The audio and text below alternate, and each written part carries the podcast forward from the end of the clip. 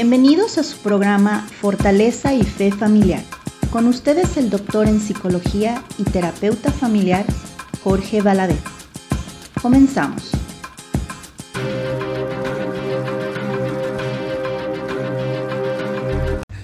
Bueno, Carolina, eh, platicábamos ¿no? de esto del, neurofeedback. Eh, ¿qué, es, ¿Cuáles son los clientes que más, más atiendes? En, digo, sé que el neurofeedback puede servir para muchísimas cosas, pero ¿en, cuáles has notado tú un resultado que tú digas, uh, es sorprendente? Pues sí, este, atendemos desde niños de los tres años hasta personas de la tercera edad. Eh, vienen muchos por cuestiones de ansiedad, de depresión, eh, por situaciones de deterioro cognitivo, niños por trastorno por déficit de atención, conducta, muchos por conducta, eh, problemas de aprendizaje, problemas de lenguaje, los chiquitos de 3 años, 4, eh, epilepsia también, los niños o adolescentes, jóvenes. Este, en el caso de la epilepsia, ¿disminuyen los ataques epilépticos que tienen? ajá, el neurofeedback en sus inicios donde primero se aplicó fue en crisis convulsivas, ¿sí? Este, y TDA, que trastorno por déficit de atención, fueron las dos situaciones donde primero se aplicó con resultados muy favorables. En epilepsia logra eliminar las crisis por completo o crisis muy severas, disminuir la frecuencia y la intensidad. Sí, entonces es, es, un tratamiento que ya tiene muchos años aplicándose para epilepsia. Y bueno, resultados significativos los vemos en, todos, ¿eh? la verdad, este, en todos se ven resultados muy significativos. Siempre la persona necesita colaborar, ¿verdad? No es un tratamiento mágico. A la persona eh, se le dan ciertas indicaciones y yo lo que he visto es que, quienes son más consistentes con su asistencia, puntualidad, el seguimiento de las indicaciones son los que mejores resultados tienen, ¿sí? En cualquier tipo de situación, en personas de la tercera edad incluso, pueden tener muy buenos resultados siempre y cuando sigan los lineamientos. Eh, niños con trastorno por déficit de atención, por ejemplo, tenemos que vienen medicados y se les elimina el medicamento, ya no lo necesitan porque ellos mismos pueden regular mucho su concentración, su actividad motora, todos los síntomas asociados al trastorno por déficit de atención los disminuyen significativamente.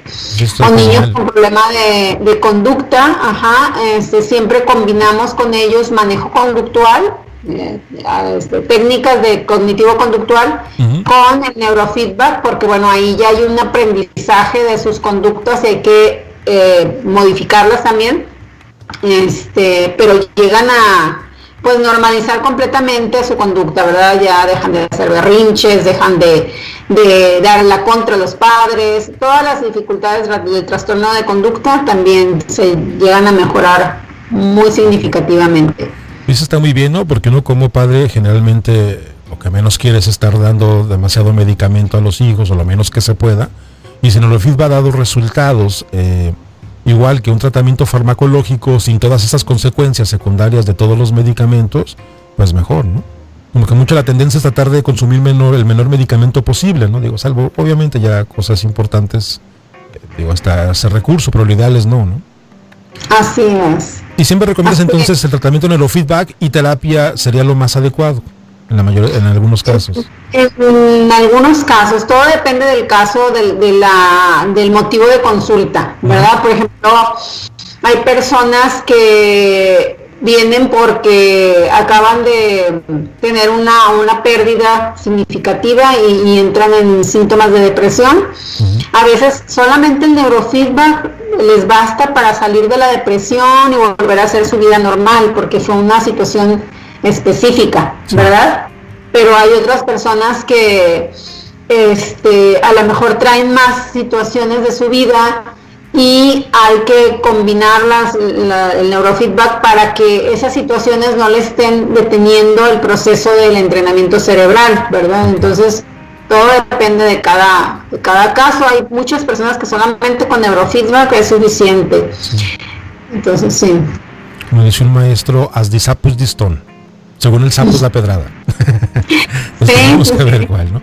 Fíjate que estaba leyendo este un, texto por ahí de, que, bueno, además de que neurofeedback pareciera que es una eh, tecnología que obviamente ha evolucionado a través del tiempo y hay aparatos mucho más eficaces que, en un comienzo, pero tampoco no es algo nuevo, ¿no? O sea, ya tiene sus años esto que se ha, que se ha, que se ha trabajado, creo que desde los años 60, ¿no? Comenzaron los primeros aparatos de neurofeedback.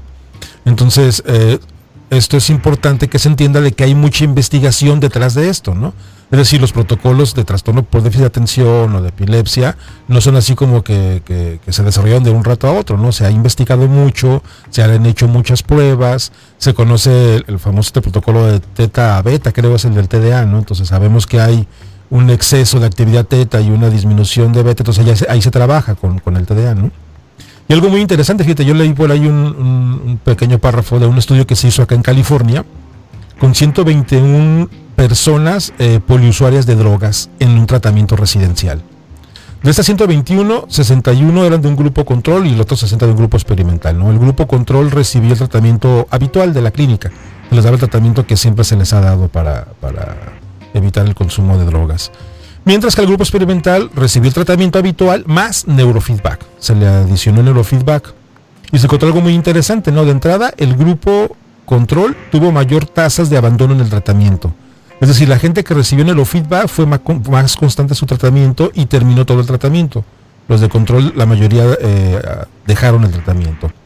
Y el otro, que en el grupo al que sí se le dio neurofeedback fue más exitoso. Es decir, después de un año de tratamiento, el 60% de las personas se mantenían en abstinencia, a diferencia de un 20% de aquellos que no recibieron neurofeedback. Y esto fue hecho aquí en California, entonces, eh, para que sea que el neurofeedback ayuda a la adherencia terapéutica, a que las personas eh, reciban esta atención. Y, yo creo que eso es importante, ¿no? Porque muchas veces, no sé si te ha pasado en la, en la psicoterapia, sí, sin neurofeedback, eh, que, la cuestión de que uno converse con las personas, muchos le restan valor, ¿no?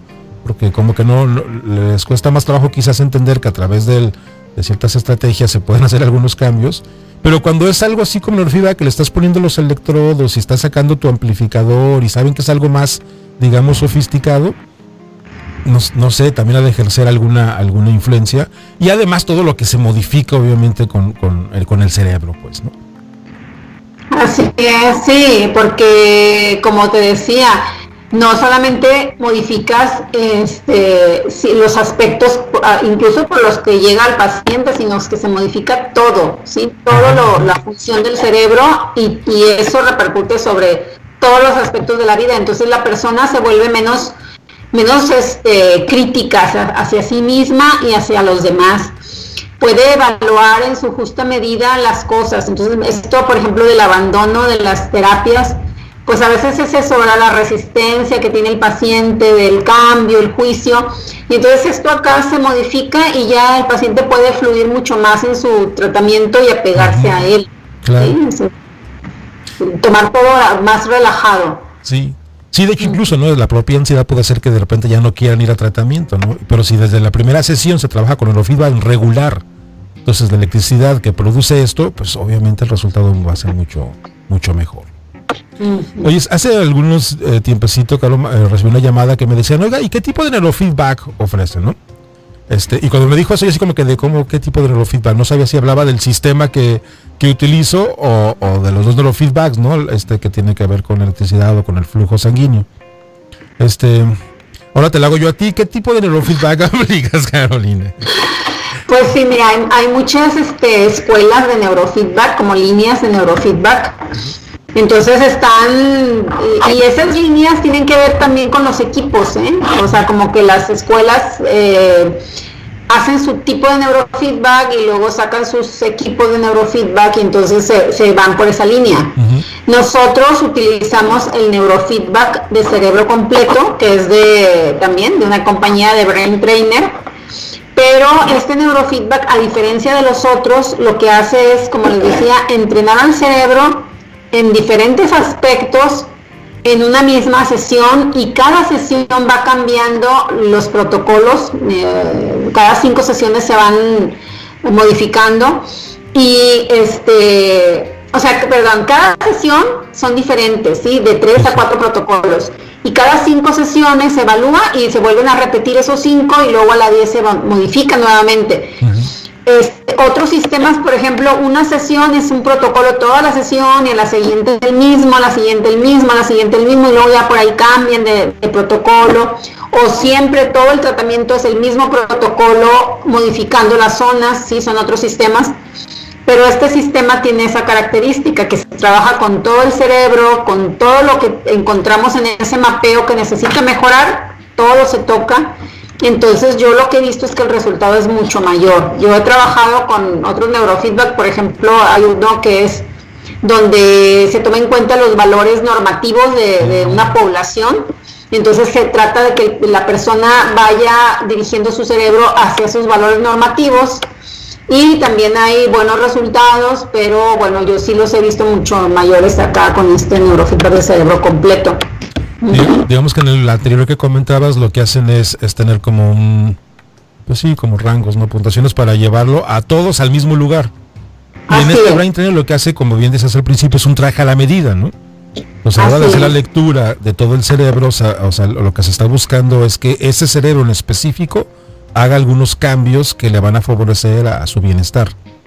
Exactamente, sí. Y, además el cerebro completo, ¿no? Porque también hay otros estilos en que solamente se enfocan en ciertas partes solamente o una problemática en específico, ¿no? Así es, como decías Jorge, sobre por ejemplo el TDA, sabemos que hay protocolos específicos para trastorno por déficit de atención y entonces si la persona llega con ese motivo de consulta, pues se enfocan a eso, se les pone esos protocolos, se resuelve el problema de déficit de atención y ya, ¿verdad? Acá nos llega un niño con déficit de atención, hacemos el mapeo, vemos que tiene además del déficit de atención, a lo mejor trae ansiedad, a lo mejor trae trastorno del sueño, a lo mejor trae intestino irritable, a lo mejor trae síntomas de depresión, sí, de conducta. Y, y entonces el tratamiento no se enfoca nada más al trastorno por déficit de atención, se enfoca a todo. Y entonces vemos que baja la ansiedad y también bajan las conductas hiperactivas porque están asociadas o baja la ansiedad y también se mejora su intestino. Y, entonces se trabaja con la persona, no tanto con el síntoma. Y vemos que siempre el motivo de consulta pues se resuelve, pero se resuelven muchos otros síntomas que traen. Pues sí, suena una, una tecnología y una estrategia bastante, bastante buena. Decías que se puede aplicar desde niños de tres años. Así es la, idea es que no el requisito mínimo sería que, pueda seguir indicaciones. Así es, sí, que siga indicaciones, este, no leer, no, nada más que siga indicaciones. Con los chiquitos generalmente no hacemos el mapeo cerebral. Si se, el niño se deja hacerlo, lo hacemos, pero generalmente con la pura evaluación y eh, la entrevista, con eso desarrollamos los protocolos y entrenamos al niño. Eh, niños pequeños, pues lo que se hace es que se sientan sobre las piernas de su papá, de su mamá, y están frente a la pantalla y bueno, poco a poco se van ayudando a que se aclimaten a, que les pongan los cablecitos. Ahorita ya tenemos gorritas que hacen mucho más fácil el poner los cablecitos, ya, ya nada más es de como meterlo en la gorrita y no se necesita mucho de que el niño se mantenga muy tranquilo. Generalmente, en mi experiencia, se requieren una, dos o tres sesiones máximo para que el niño ya se aclimate y durante la sesión la haga como un adulto, ¿sí? Este, no más, o sea, ellos rápido, y como el cerebro empieza a cambiar, entonces ellos también luego, luego empiezan a estar más tranquilos, más receptivos y como adultos tal cual empiezan a, a recibir la, retroalimentación de la pantalla a su cerebro y a mejorar también. yo iba a ver a niños que llegaban ahí cuando iba a tu oficina, a tu consultorio, y bueno, ya se veían bien, bien entrenaditos, ¿no? Llegaban, se sentaban, ya sabían qué querían ver en la, tele, en la, en la pantalla y pues a trabajarle, ¿verdad? Así Sí, sí, sí, se ven muy tranquilos. Ahora, Jorge, que también eso es nuevo porque apenas hace dos años que, estamos con eso, que usamos ya Netflix, ¿verdad? Usamos Netflix, usamos cualquier pantalla, YouTube, Amazon Prime, ¿verdad? Sí. Este, ya puede ver lo que sea y sobre esas pantallas ponemos otra pantalla que es la que retroalimenta y la persona está viendo su serie, el niño está viendo sus caricaturas, pero la otra pantalla es la que hace el trabajo. A veces los papás preguntan, ¿verdad? ¿Qué, ¿Qué hiciste? pues yo nada más veo que le ponen ahí caricaturas, ¿eso para qué sirve, verdad? Pues no, la caricatura es el, la excusa para que mantenerlo sentado viendo algo. Y la pantalla que está sobre la caricatura es la que hace el trabajo de retroalimentación al cerebro, la que se oscurece o se aclara. Sí, sí. Sí, antes parece que antes de que tuvieran esta sombra, se llama VX Shadow, ¿no? El, el, sobre la sombra es que se tenía que tener un aparato especial, ¿no? Y solamente como con ciertos videos en específico se lograba esto. Sí, sí con películas de, de DVD o este, unos jueguitos especiales para neurofeedback, nada más, ¿verdad? Con eso.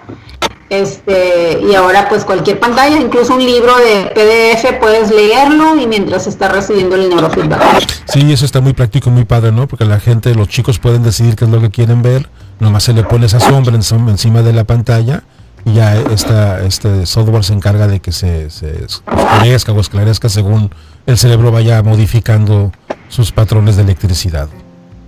Sí, sí. Y lo demás me he dado cuenta que Brain Training se ha enfocado eh, mucho a, a, tratar de desmitificar esta parte de los trastornos, pues, ¿no? También como que no, no, la idea no es, no es pensar solamente en trastornos y en enfermedades, sino en el entrenamiento, en el desempeño, en el desarrollo. Y eso está muy padre, ¿no? Porque eh, incluso hay mucho estigma y en otros programas hemos hablado de estos estigmas de los trastornos mentales y muchas veces no son innecesarios, ¿no? En ocasiones este, lo que estamos modificando, y más si estamos hablando del cerebro, pues lo que queremos es modificar patrones eh, de electricidad, básicamente, ¿no? No tenemos por qué estar estigmatizando a las personas, ¿no? Así es, así es, es algo que pues el fundador de Brain Trainer, que es Peter Van Dausen, eh, pues enfatiza mucho que son no no es una enfermedad, sí, no son enfermedades, son hábitos del cerebro. Y entonces si los vemos como hábitos, pues es igual que los hábitos que tenemos, no sé, de pasatiempos, de dormir, de escolares, hay que cambiarlos, ¿verdad? Y cambiando esos hábitos, pues cambian, se mejoran esos síntomas. Entonces, eh, sí, como dices Jorge, pues eh, ese estigma y que las personas ya están también muy acostumbradas porque es años, ¿verdad? Años en que nos han dicho el TDA, el trastorno negativista desafiante o la, el depresivo, ¿verdad? O sea, como unas etiquetas grandes que después es difícil de quitar y que incluso el diagnóstico a veces te sume más en la enfermedad. Por ejemplo, ahorita tengo una persona que tiene deterioro cognitivo, es un adulto de 67 años, pero le dieron el diagnóstico de Alzheimer. No tiene Alzheimer, tiene deterioro cognitivo. Y ese diagnóstico lo ha marcado tanto porque siente mucho miedo de desarrollarlo y aunque se le diga que no es eso, pues él ya se quedó con eso porque la, la, palabra de un médico, de un doctor, es muy fuerte, ¿verdad? Entonces es importante tener cuidado con eso, saber que son hábitos del cerebro que se pueden cambiar y que esas etiquetas pues se usan más para comunicación entre los entre los profesionales, ¿verdad? Para como no, no tener que describir cada síntoma, sino que hay un grupo de síntomas que que entran dentro de ciertas condiciones, pero pues en sí eh, no, eh, esto es bueno, ¿no? Ver, ver esas condiciones no como una enfermedad, sino como hábitos que son posibles de cambiar, porque las enfermedades pues en realidad no, no se curan, ¿verdad? Simplemente se, se van paliando con los medicamentos, pero siempre van a estar ahí en la persona. Entonces, con esto sabemos que no es cierto, que podemos eliminarlos de nuestra vida cambiando esos hábitos del cerebro. Sí, como bien dices, estos eh, nomenclaturas pues solamente sirve para comunicarnos entre profesionales, ¿no? Pero realmente no le sirven de nada a las personas saber. Y tiene razón, cuando se habla de hábitos, algo que se puede modificar, ¿no? Un hábito se puede cambiar, ¿no? Y cuando ya es una enfermedad, como dices, pues ya, ya es complicado, ¿no? Y algunas que, que son crónicas, entonces uno dice Alzheimer, híjoles, pues ya, ya valió ahora sí, ¿no? Entonces ni qué hacer. No, Sí, sí, nomás es esperar sentado a ver qué pasa, casi casi, ¿no? Y cuando es un hábito, pues sí tienes la oportunidad de, moverte, de hacer cosas, de modificar, ¿no? Así es. Sí, quiero decirle que Peter, el creador de este sistema de Brain Trainer, él inició con esta, con ese desarrollo aquí en Estados Unidos, ¿no? Creo que estuvo en Miami, ¿no? Digo, también para que sepan que es algo que se ha trabajado ya hace muchísimo tiempo y por gente muy capacitada, ¿no? Después no sé por qué razones, pero Peter se le se fue se mudó a Brasil y luego ya tiene, ¿no? Creo que oficinas en Brasil este, y oficinas acá en Estados Unidos. Y además toda la región latina que con Carolina y, Pilar eh, coordinan, ¿no? En todo el resto de América Latina. De hecho, por ahí hay una red, ¿no? Este, que están haciendo una red de profesionales, están en constante capacitación, este, hacen cursos. ¿No quieres platicarnos un poco de eso? Nos quedan tres minutitos para que dejes en tu página de internet. Sí, claro que sí. Pues a ver también eso, ¿verdad? Que dentro de las personas que, trabajamos con Eurofeedback estamos organizadas en una red y nos apoyamos, ¿verdad? Ah, con asesorías, con cursos, cada mes nos reunimos a revisar casos, qué hicimos con ese caso, cómo mejoró esa, esa persona, para estarnos igual que el neurofeedback retroalimentando y mejorar nuestra práctica, ¿verdad? Mejor no estar solos haciendo las cosas como cada quien entiende, sino mejorar nuestra práctica en red e ir creciendo y ahorita pues ya está en todo el mundo este neurofeedback de cerebro completo ya está en todo el mundo si hacen falta mucho más este, personas que lo apliquen porque es una tecnología que verdaderamente tiene mucho futuro para la población, para la salud de la población. Y que es una tecnología que sigue en desarrollo, pues, ¿no? Porque constantemente se está actualizando, los programas se actualizan, eh, se puede ser un equipo grande, ¿no? La gente que diseña los juegos, este, al que se, le ocurrió esto de la sombra, bueno, imagino que Peter se tiene un montón de técnicos ahí que están en constante eh, soporte, pues, ¿no? Para que esto siga, siga creciendo. Así es. Y, que el objetivo, bueno, desde lo, que hace, eh, eh, Carolina en, en, Guadalajara, bueno, además de tratar esto, modificar esos hábitos, tiene que ver también con el, el mejorar el desempeño, ¿no? Como bien decías, con la persona que es empresaria. Si quieren ustedes que un profesionista les apoye por allá, tenemos una red, como les decía, de personas que pueden este, darles el servicio. a Jorge es uno de ellos que está allá. Este, entonces también les podemos orientar sobre con quién ir, con quién acudir. Eh, y bueno, estoy para servirles. Pues le agradezco mucho, Carolina, muy padre el tema. Seguiremos en contacto. Gracias a todos por su atención y nos escucharemos la próxima semana en otra transmisión de este su programa Fortaleza Familiar.